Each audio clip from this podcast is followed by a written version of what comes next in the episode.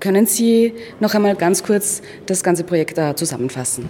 Genau, also ähm, es ist, geht um Online Streetwork, es geht ähm, das Projekt On UV ist ähm, vor allem ähm, im, im, auf den verschiedenen Plattformen im Internet äh, aktiv. Wir sind vier bzw. drei Jugendsozialarbeiter, die ähm, auf den verschiedenen Plattformen direkt auf Jugendliche zugehen. Also da ist ganz stark der aufsuchende Charakter im Vordergrund.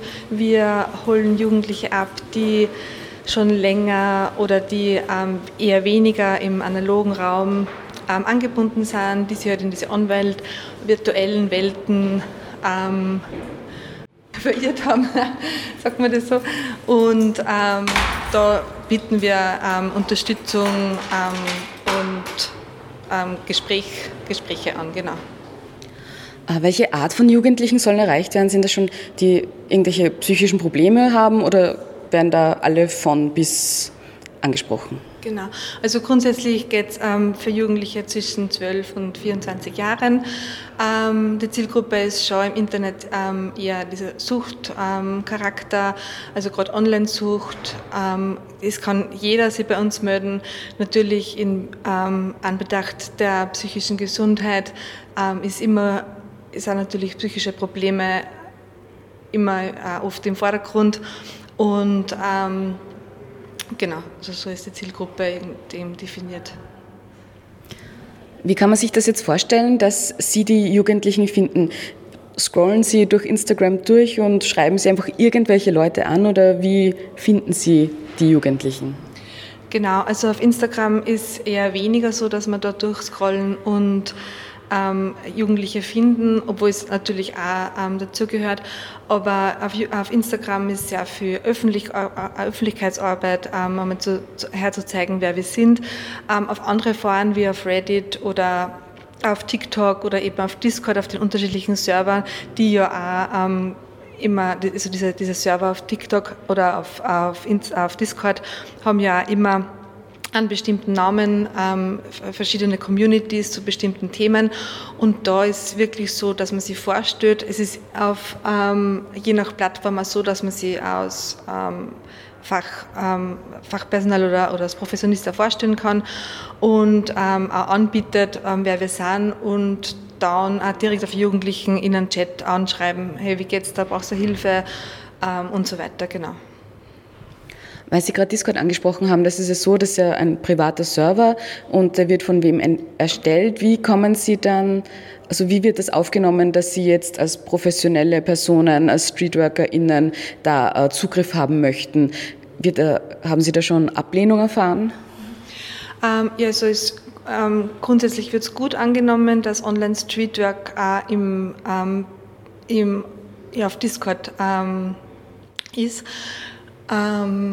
Ablehnung in dem Sinn habe ich eigentlich noch gar nicht erfahren, wenn ich das so reflektieren darf.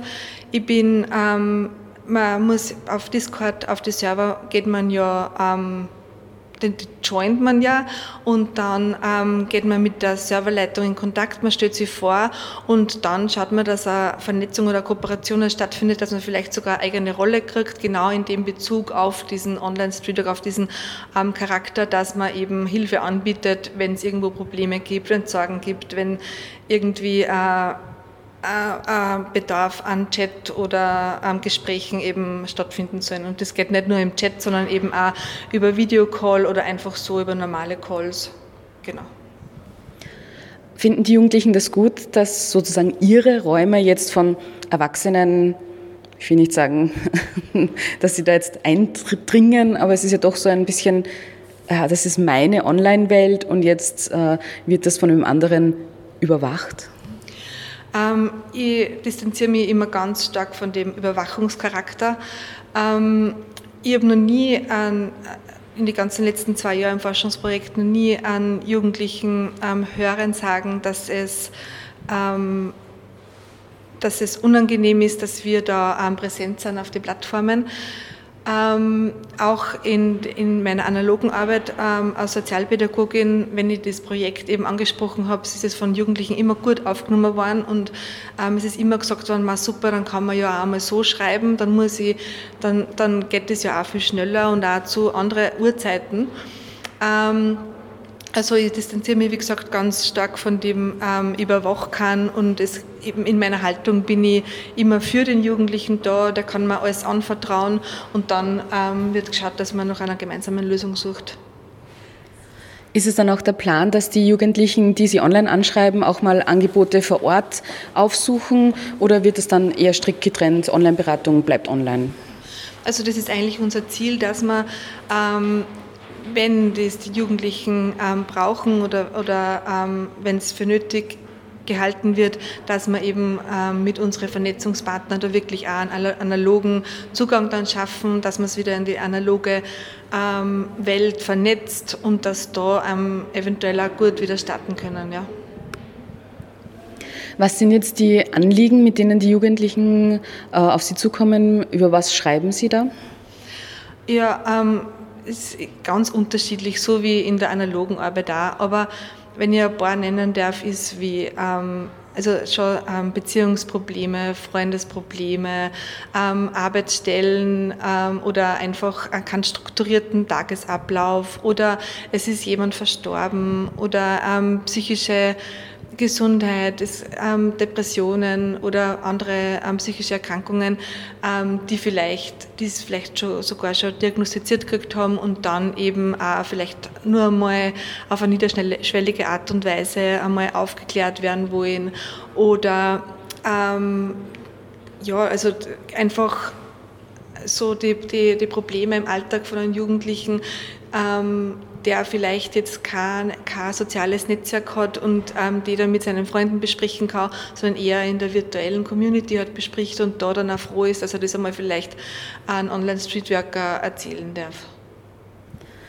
Wie schaffen Sie es jetzt ähm, zu wissen, wo die Jugendlichen sich aufhalten? Wie haben Sie sich informiert über die verschiedenen Plattformen?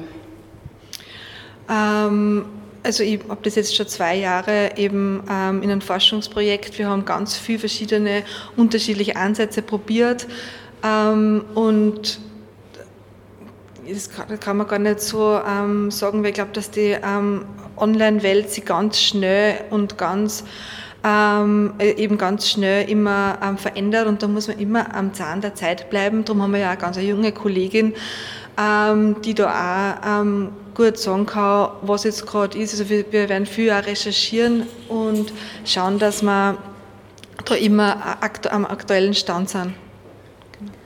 Und hat äh, das Projekt OnUV eigene Social Media Kanäle? Das fängt jetzt gerade an. Also wir, wir starten gerade, ähm, dass wir die ganzen Kanäle ähm, mal aufmachen und dann uns als Team dann präsentieren.